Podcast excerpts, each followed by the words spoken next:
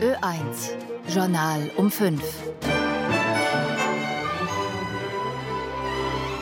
Mickeline Seelmann im Studio, guten Tag. Ungarn stimmt dem NATO-Beitritt Schwedens zu. Im Süden des Libanon spitzt sich die Lage zwischen Israel und der Hisbollah zu. Und nach sechs getöteten Frauen binnen weniger Tage werden Rufe nach einem nationalen Aktionsplan gegen Männergewalt laut.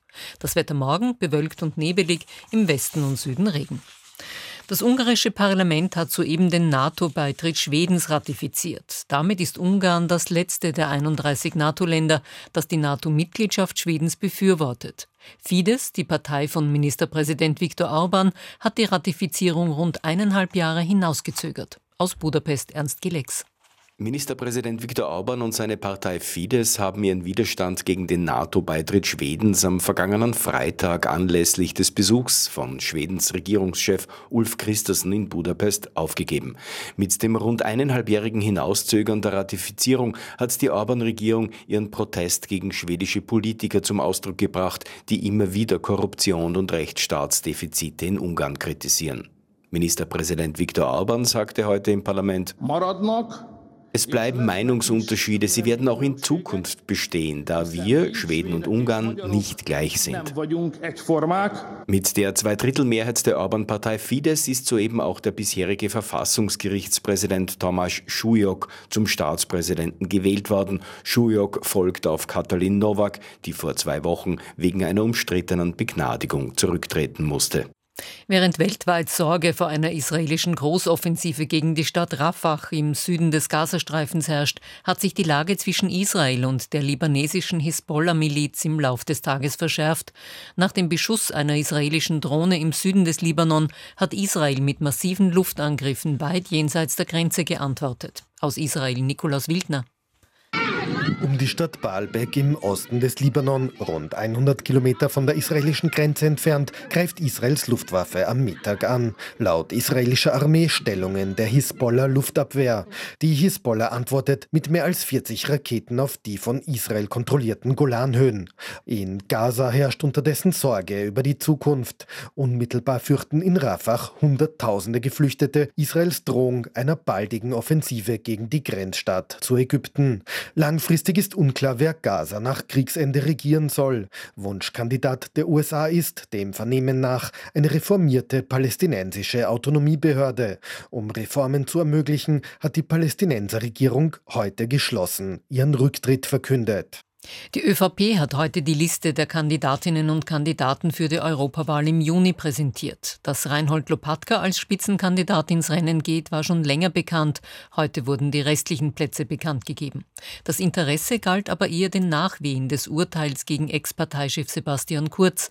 Er ist am Freitag nicht rechtskräftig wegen Falschaussage im Ibiza-Untersuchungsausschuss zu acht Monaten bedingter Freiheitsstrafe verurteilt worden. Eva Haslinger. Nur knapp reagiert ÖVP-Chef Bundeskanzler Karl Nehammer auf die Verurteilung seines Vorgängers Sebastian Kurz. Gerichtsentscheidungen sind zur Kenntnis zu nehmen. Es ist jetzt ein Verfahren, das weiter im Instanzenzug ist.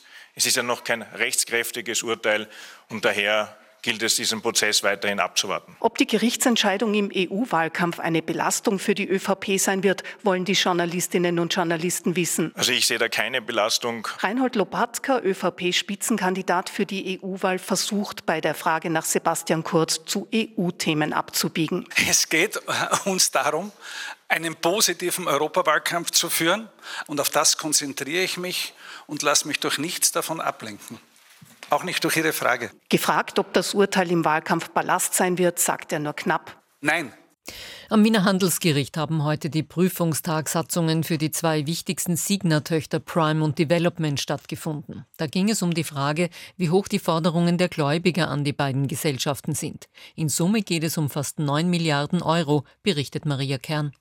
Bei der Signa Prime haben die Gläubiger Forderungen in Höhe von 6,3 Milliarden Euro angemeldet. Bei der Signa Development machen die Forderungen 2,2 Milliarden Euro aus. In beiden Fällen werden aber noch Forderungen dazukommen, und zwar solche von anderen Signa-Gesellschaften.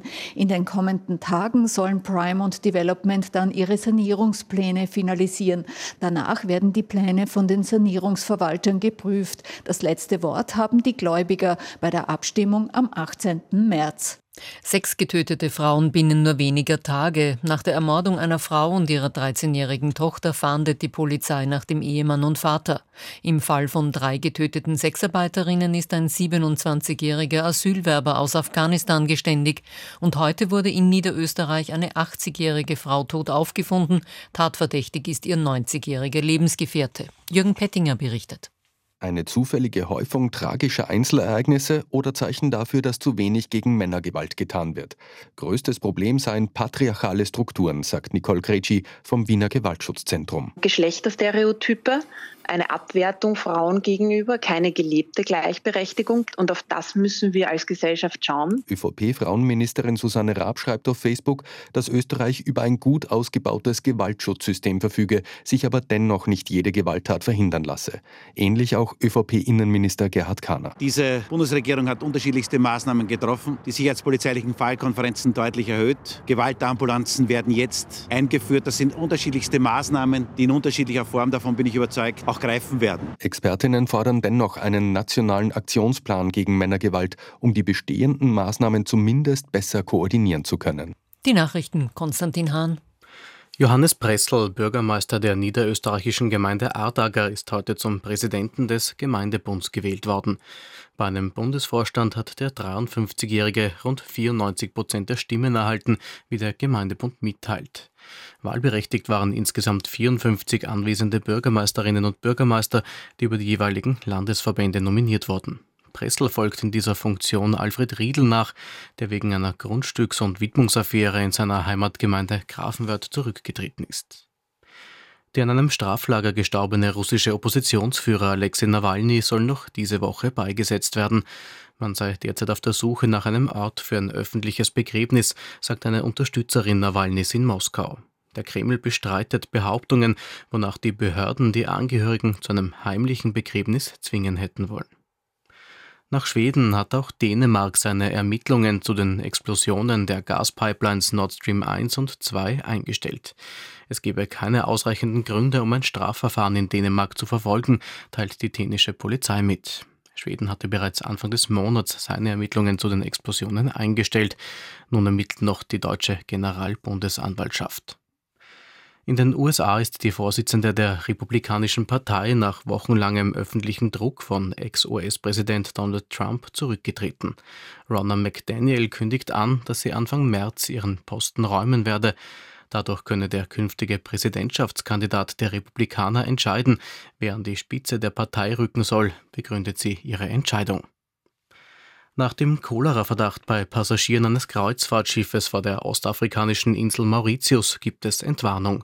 Die Proben, die bei 15 Menschen an Bord entnommen wurden, hätten keine Anzeichen auf Cholera enthalten, heißt es vom Gesundheitsministerium des Inselstaats. Das Schiff darf nun anlegen und die ersten Passagiere dürfen morgen früh Ortszeit das Schiff verlassen. Die Wetterprognose hören Sie jetzt von Jörg Stibor. Im Großteil Österreichs bleibt es am Abend und heute Nacht trocken. Von Vorarlberg bis Oberkärnten kann es zwar vereinzelt weiterhin ein bisschen regnen oder schneien, wobei Regen und Schneefall in den Morgenstunden mehr werden. Der Südwind lässt langsam nach. Morgen dann häufig bewölkt oder nebelig und im Westen und Süden zeitweise etwas Regen, oberhalb von 900 bis 1700 Meter Schneefall. Am meisten in Osttirol und Oberkärnten teils lebhafter Südostwind und Höchstwerte zwischen 4 Grad in Osttirol und auch im Bregenzerwald und 17 Grad in Niederösterreich. Wir melden uns wieder um 18 Uhr mit dem Abendjournal. Jetzt ist es 17.09 Uhr.